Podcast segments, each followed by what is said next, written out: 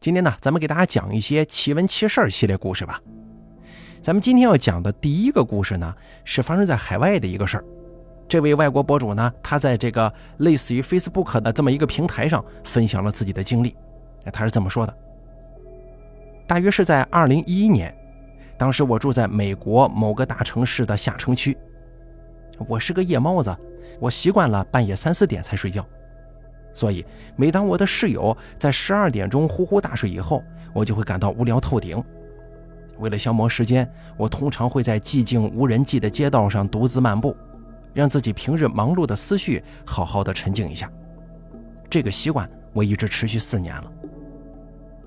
对于凌晨时分独自在大街上漫步，我从来没有感觉到一丝害怕。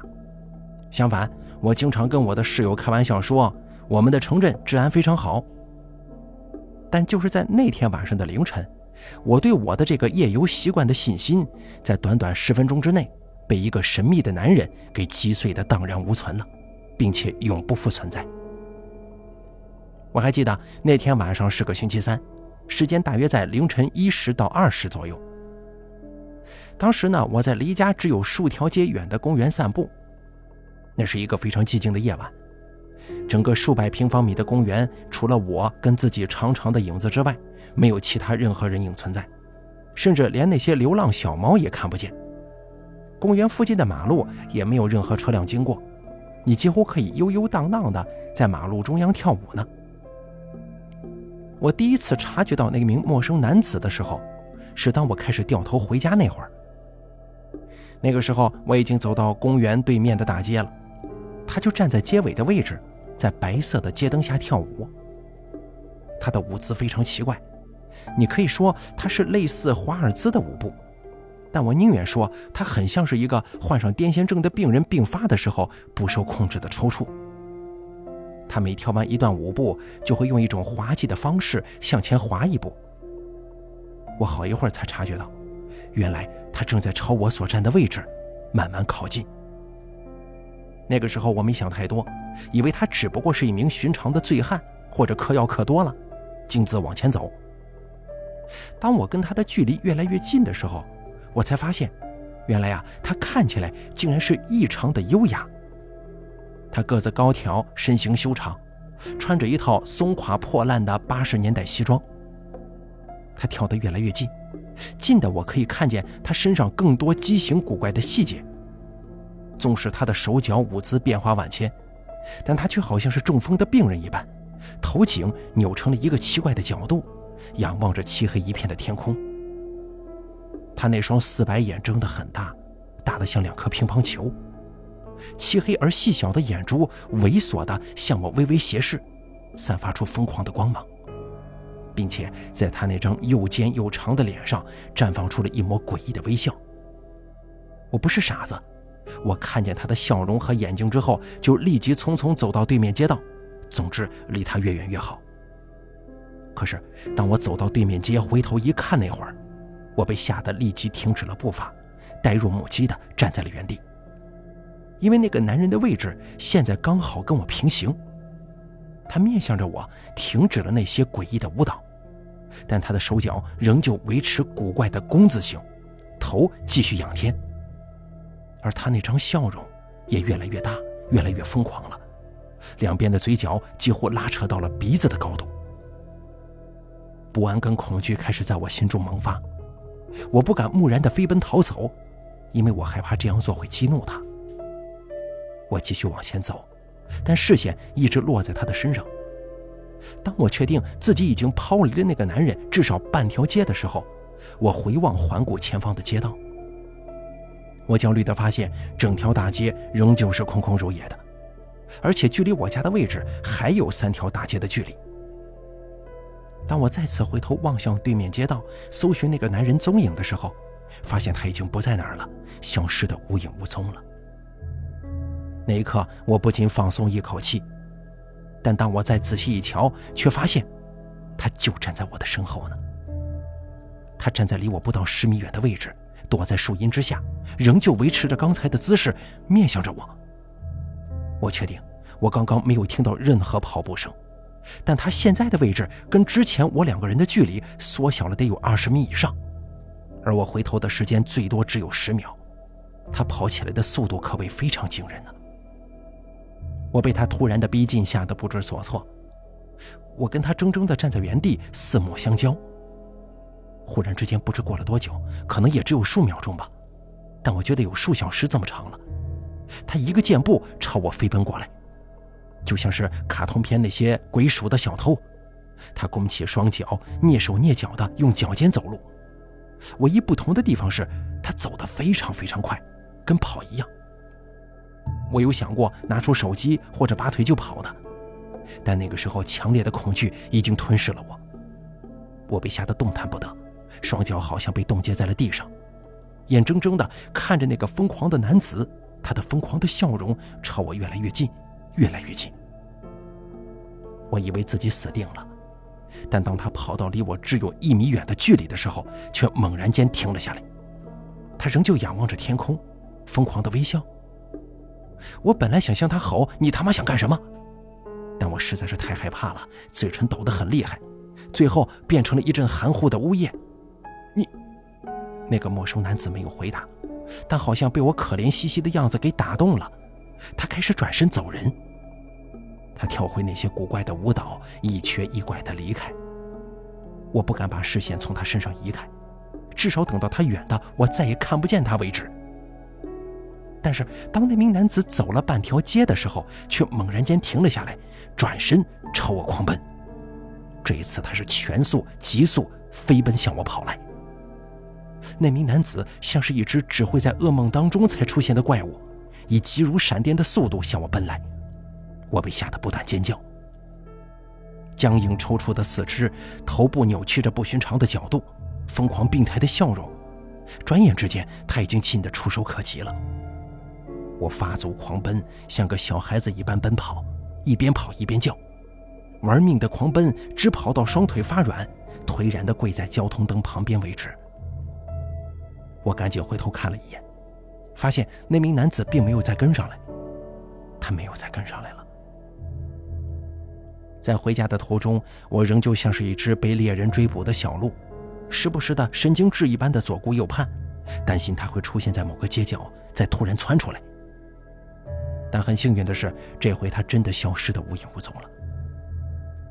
也就是从那天晚上之后，我再也没有夜晚散步了，甚至都不敢独自外出。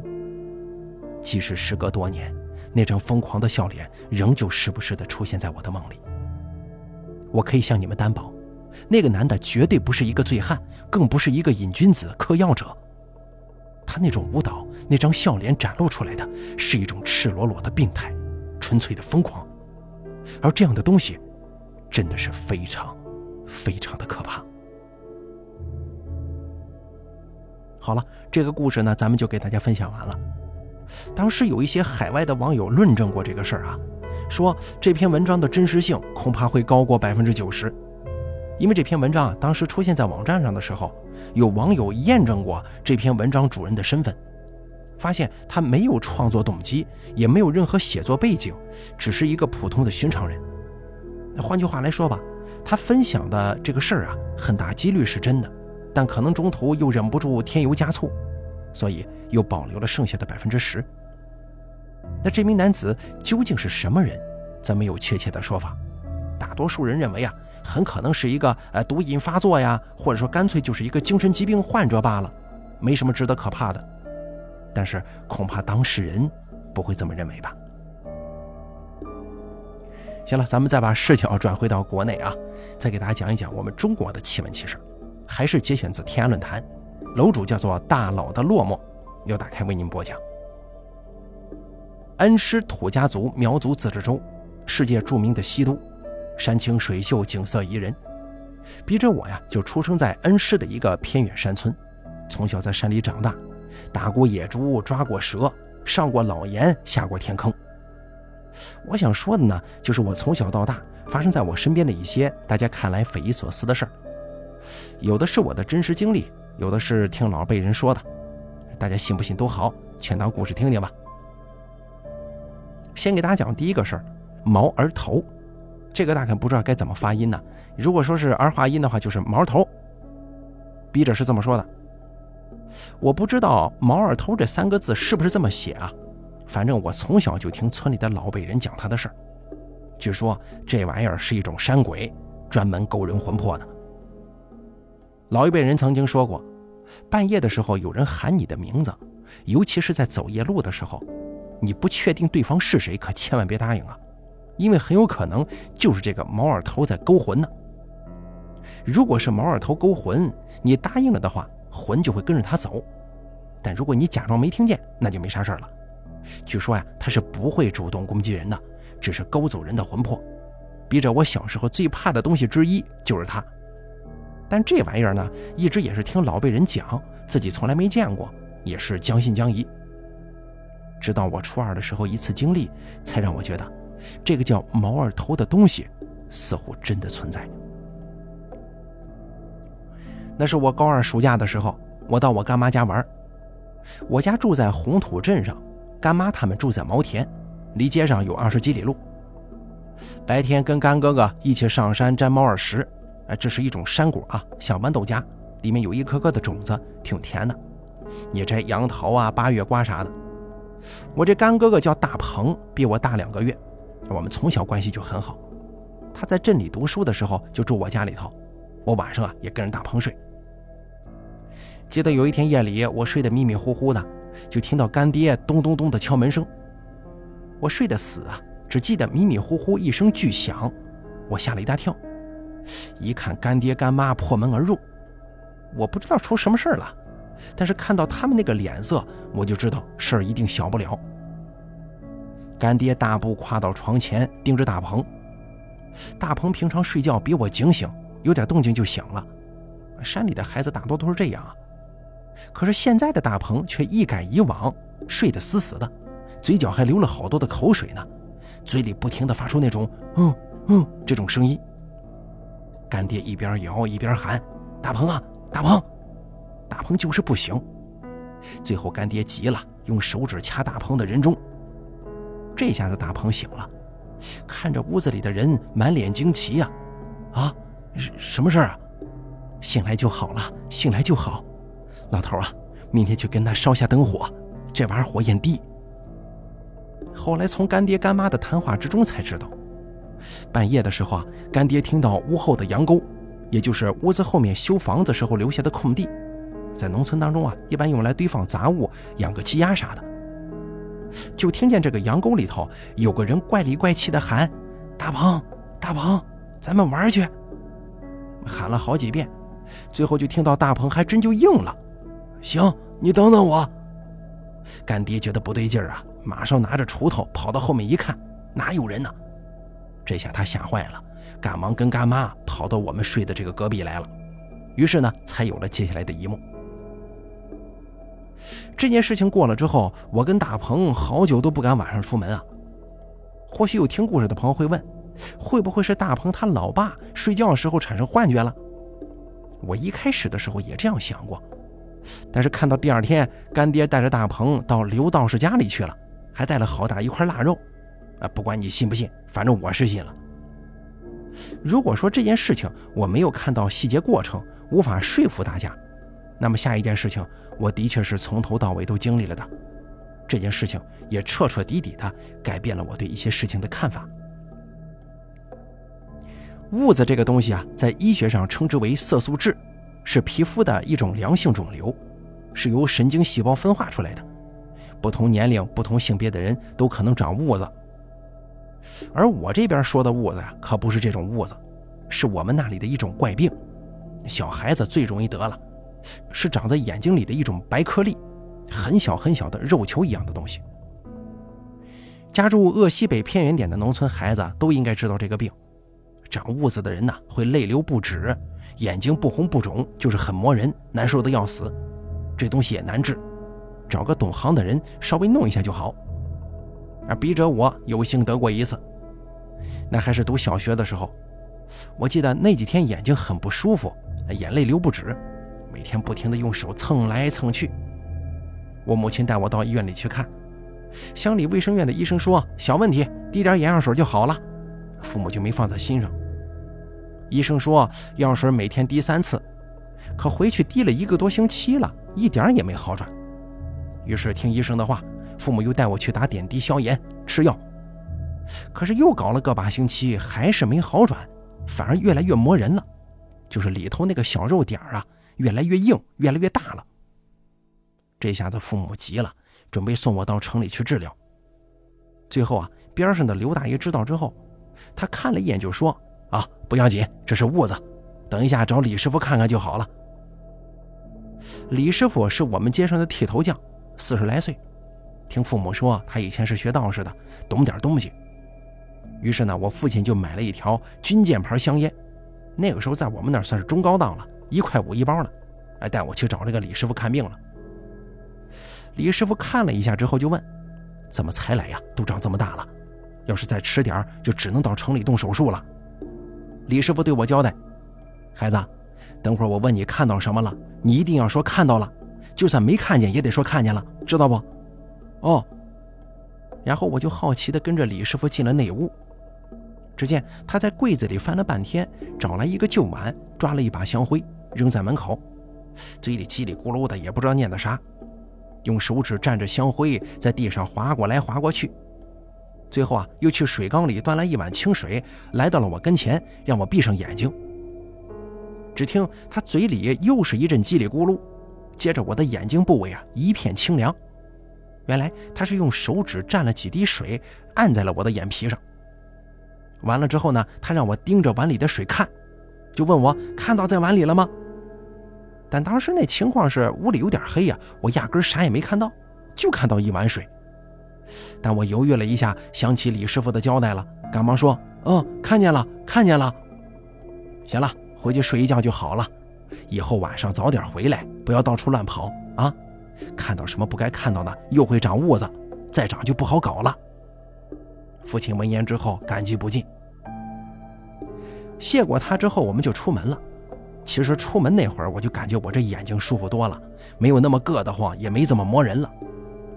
果不其然，晚上睡了一觉，第二天一起来，舒舒服服的，一点磨人的感觉都没了，也不流眼泪了，就这么神奇。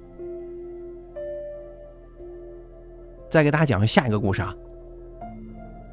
我们这边死人了，得请道士吹吹打打搞上几天。现在在城里生活，死了人之后呢，就没这么多繁琐的事情了，处理完后事，托殡仪馆，简简单单。但是这也让我们下一代再也看不到这种原生态的葬礼了，只能从电影电视中去了解。其实啊，土苗人把葬礼看得很重要，哪家老人去世了，一般要请道士搞个三天三夜，也有讲排场的大户人家搞七天七夜。小时候对这些东西不懂，只知道街上哪家有唢呐吹，哪家请了道士，我们这孩子就会一群一群的赶去看热闹，捡那些没炸完的爆竹，看道士表演。土苗葬礼过程很复杂，以后有机会了咱们慢慢讲吧。其中不乏那些令人匪夷所思的事儿。这个道士的防腐术啊，据说一般道士可以让尸体在葬礼的几天之内不腐不臭，就算是大热天也是如此。听老人说，一般道行的人让尸体三五天不腐，道行高的人呢，那可就没底儿了。据说刘道士的师傅啊，曾经给一个在城里工地上死亡的人家做法事，因为他这个死呢有争议，有一些官司没解决，尸体停了半个多月没埋，而那位道士硬是在大热天让那个尸体保存了下来，没进冰柜。这葬礼上还有一点没说完啊。再就是下葬的时候呢，道士会在棺材头放只公鸡，据说是用来招魂引路的，带着死者去墓地好安息。啊，这个我亲眼见过。那是我刚上初中的时候，街上有个老人去世了，离我家也不算远，一百米左右。那家人条件挺好的，于是老人去世了，整得很隆重，吹吹打打，热闹了三天。第三天早上大清早的上山，恰好那天我值日，早上要去学校生火。啊，我们这里是老高山啊，冬天零下十多度，这个教室里得生炭火，因为山区没办法嘛，没有暖气，更别提空调了。我路过那家人门口的时候啊，天还没亮，我看到我小叔在帮那家人抬棺材。我小叔很有力气啊，人也很好，平常村里有点力气活都能看到他的影子。小叔看到我了，想了想说：“这娃子，这么早去上课呀？嗯，我得去生火，没办法，今天是我值日。我看到小叔他们四个人站在棺材的四个角边上，棺材用粗麻绳绑在两根结实的木棍上。唢呐一响，师傅在前头准备开路。鸡呢？快点把鸡搞起来呀！师傅声音有点大。我看到主家把一只不停扑腾的公鸡递给了我小叔，而这个公鸡呢，一到人手上就乱动弹。师傅发话了：“把它给我。”小叔就把公鸡递了过去。也不知道那个道士施了什么法，公鸡刚开始还在他手上扑腾扑腾，而在那个道士打了几个手势、念了几句话之后，用手把公鸡头这么一摸，哎，公鸡忽然老实了。道士把公鸡放在棺材前头，那公鸡居然立在棺材头上，抬头挺胸，一动不动了。然后道士就喊：“起棺开路，哎，各位神灵让让路。”众人听完之后，慢慢把那棺材抬起。可那公鸡没人拴，也没人按它，就这么老老实实的站在棺材头上，特别稳当啊。这个事儿是我第一次亲眼所见，那可真是比电视剧中的驯兽师还牛逼呢。看到一路撒着纸钱的送葬队伍慢慢向山上走去，周围渐渐开始亮了。我那会儿也不知道什么害怕，回到学校还向班上的几个同学吹了一遍呢。而现在想想，当时那场面，好家伙，多诡异呀！接下来呢，咱们继续讲下一个故事。这次楼主的名字叫做 J N L O，他是这么说的：“我呢想分享一个，我先讲一个我堂哥身上的怪事吧。先交代一下背景，堂哥是我二伯家的哥哥，老二，他上头还有一个哥哥，下头有个妹妹。我二伯已经去世了，堂哥的儿子在监狱服刑。去年七月份，我堂哥确诊为肠道癌晚期。”坚持到今年八月份去世了。在此期间，我嫂子不离不弃，就是堂哥疼得受不了，打他骂他，他也是默默地忍受了下来。因为我伯母还在呀，按照我们当地的习俗，葬礼不能大办，也就是用我们那儿的说法是不能出大殡，就是火化完之后买口小棺材直接入土。但是伯母心疼儿子呀，不想儿子委委屈屈的走，所以我们家族长辈商量了一下。决定简单的操办一下堂哥的后事。行了，背景就是这些，交代完了，咱进入主题吧。当时呢，我在大门口帮忙叠元宝，然后我堂哥的妹妹，也就是我堂姐，出来找主事的说，给我哥烧的纸钱不知怎么回事灭了，怎么也点不着。正说着呢，忽然我大嫂拍着巴掌，又蹦又跳的跑到大门的门廊下，然后狂笑狂甩巴掌。就这样过了一会儿，又跑回堂屋去了。他这番举动啊，把在场的人都吓了一大跳。主事的急忙喊了一个年纪大的大娘，就说：“你赶紧过去看看，绝对有事儿然后那个大娘就飞奔到堂屋去了。等我们反应过来之后，也也赶紧跟着进了堂屋。我进去的时候啊，已经有好几个人在里面了。只见我大嫂抱着我伯母，一边哭一边说：“娘啊，我也不想走，我不甘心呐。”死了，连儿子最后一面也没见着，儿子也不能来给我送终，我不甘心呐！娘啊，我还没好好孝顺你呢，我还没跟你过够呢，就得走了，儿子不孝顺呐！然后他就抱着我伯母哭，而我伯母哭的早就上气不接下气了，也死命的抱着他，嘴里不断的重复念叨：“儿啊，咱不走啊，娘不让你走，娘也舍不得你走啊。”然后家族的女性亲戚都在那劝他俩。当时我就懵了，这怎么回事啊？脑子一片空白，但眼泪也跟着止不住的往下流。哭了一阵，劝了一阵，我这个大嫂啊，忽然就放开了伯母，一把抱住旁边的二嫂，一边哭一边摇说：“儿子就交给你了，你得替我教育他改邪归正啊！你得替我给他找对象，给他买房子，你听见了吗？啊，你听见了没有啊？”二嫂使劲抱着大嫂，哭得上气不接下气，根本说不出话来。然后亲戚就继续劝他们。就这么过了一会儿，大嫂叹了口气，看着二嫂说：“别哭了，这一年多辛苦你了，光伺候我了。哎呀，跟着我你也没享啥福，我走了你也解脱了。”说着又抱着二嫂哭上了。这个时候，不知道谁说了一句：“快去找桃木。”然后前门介绍的那个年纪大的大娘直接就张口骂呀：“你憨熊啊啊！你能拿桃木打他吗？胡闹！”骂完转过身搂着我大嫂就劝她：“行了，侄儿啊，能见的都见了，能说的都说了，你也该走了。这事儿咱都没办法改变，你放心的去吧啊！你娘、你媳妇儿、你儿子都有人管，安心走吧啊！”然后大嫂愣了一会儿，站起身来扫视了一下周围的人，说。行，该走了。看见这么多人给我操办我的后事，我能瞑目，谢谢了。走了，真该走了。说完之后，推开人群，嘴里念叨着“该走了，该走了”，就往大门口走。等我反应过来，冲出去看的时候，大嫂躺地上了。那个大娘冲上前去掐她人中，啊，过了一会儿她就醒了。反正我看她刚一醒过来，眼神很迷茫，也不说话，也不干啥。就这么来回的看着周围，然后大家把她扶到里屋去了，我就没跟着进去。这个事儿到这就说完了。事后我妈跟我讲，那是因为你哥的儿子没来送他，他不甘心，所以回来了。因为我这哥不是在监狱呢吗？以前我对这种事儿是信一点点的，因为我爸爸身上也发生过一些奇奇怪怪的事儿。但自打经历了堂哥这回之后啊，我是真全信了。既然提到我爸了，咱们就来说一说我爸身上发生的怪事儿吧。这是十几年前的事儿了，我当时还在上高中呢，有一些细节呢记得不是很清楚，大体讲讲吧。那年冬天，我二爷爷去世了，就是我爷爷的亲弟弟。我爸、我姑姑、我大爷他们去奔丧。因为二爷爷家在蚌埠，离我家比较远，所以我爸他们一早就出门了。我也是一早爬起来就上学去了。我是走读生嘛。当时骑着自行车滑行十多里冰路去学校，一路上这踉踉跄跄、磕磕碰碰啊，想起来都是泪。话说我爸不是一早就出门了吗？可我到九点多下晚自习回到家，他还是没回来。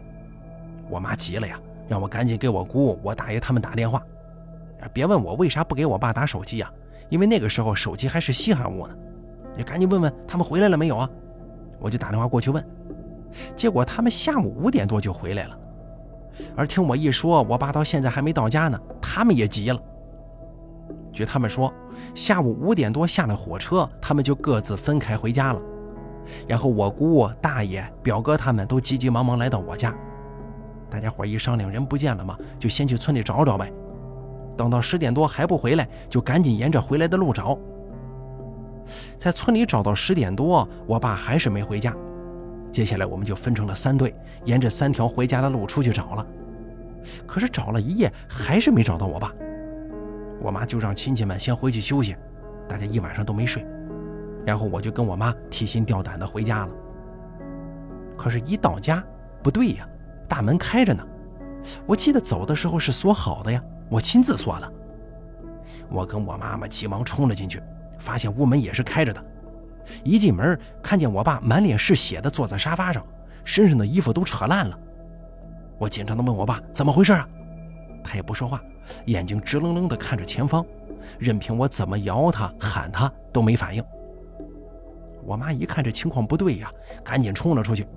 没过一会儿，带了个神婆回来了。神婆进屋一看我爸这情况，问我妈怎么回事啊？我妈就把我爸去二爷爷那儿奔丧一晚上没回来的事说了。神婆想了一会儿，跟我妈说：“没事放心吧，这事交给我了。你先带着孩子出去，等会儿我叫你，你再进来。”然后我妈就领着我出去了。过了大概有二十来分钟吧，神婆就出来了，跟我妈说：“行了，没事了，带着他赶紧上医院包扎一下吧，静养几天就行。”然后我赶紧跑回家，一看我爸正疲惫地躺在沙发上呢。我喊他，他也应我，我就问他爸呀，你怎么回事啊？他说我也不知道。过了一会儿，我妈进来了，然后就把我爸爸带去医院，把伤口给包扎了。过了几天，我爸身体好的差不多了，神志也完全清醒了。我们就问他那天晚上你到底干啥去了？我爸就把那天晚上的事给说了。那天下午，我爸下火车跟我姑他们分开之后，就沿着回家的路往回走。为了抄近道啊，他选择了一条小路，周围有很多坟头。可是走着走着，我爸感觉不大对劲儿，因为平常这条路黑灯瞎火的，看不见道，怎么今天周围都灯火通明的呢？他就转头往四周看了看，只见周围全是古时候的那种营房、帐篷，还有好多穿着古代衣服的人拿着兵器巡逻。我爸一想，他们这是拍电影呢吗？正好迎头走过来一队巡逻的士兵，我爸就问他们：“哎，你们是在拍电影不？”那群人停下来，用疑惑的眼神看着我爸，就这样看了大概几分钟，扭头走了。我爸挺纳闷啊，但是想想附近有个影视城，经常有拍电影的，也就没在意，继续沿着路往前走。可走着走着，脑子就迷糊了。走了一段，看见前面有个人影，从背影上瞧是我二爷爷。我爸就喊：“叔，你等等我！”小跑着追了上去。那个人听见我爸叫他，转过头来看，还真是我二爷爷呢。我爸跟我说，当时呢，二爷爷对他笑了笑，然后牵着他的手就往前走。后头的事儿，我爸就什么也不记得了。然后就是第二天早上，满身是伤的躺在沙发上了。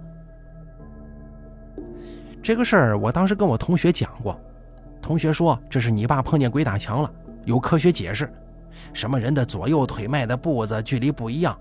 在黑暗的环境当中，没有目标的走就会绕圈子，找不着路，啊，有科学解释的，啊，当时我也信了这个说法。但是过了一段时间，有个邻居说，那天早上见到我爸从山上下来，我就跟我的小伙伴沿着他说的看到我爸的那个地方往山上找，结果还真就在山上的酸枣树上找到了不少碎布片，拿回家一比对，就是我爸那天穿的衣服上的。事后我妈说。神婆看出来了，那是我二爷爷想落叶归根，想回老家，就附在我爸身上回来了。但是几十年没回老家了，他不认得路啊，就带着我爸东跑西跑，从山后面翻过来的。神婆还说，幸亏是我二爷爷跟着我爸回家，但凡要遇到一个不认识的，指不定会把我爸带到哪个河沟子里、水库里去，那不就麻烦了吗？不过呢，当时我还是怀着崇高的科学精神呢。不太相信他说的这一套，可能也会有朋友问：“你爸那天是不是喝多酒了呀？”我的回答是：我爸从来不喝酒，并且我爸直到现在还带着当时那个神婆给我爸爸的小桃木剑呢，估计他也是吓坏了。行了，咱们本期的奇闻奇事就给大家讲到这儿了，非常感谢您的收听，咱们下期节目不见不散。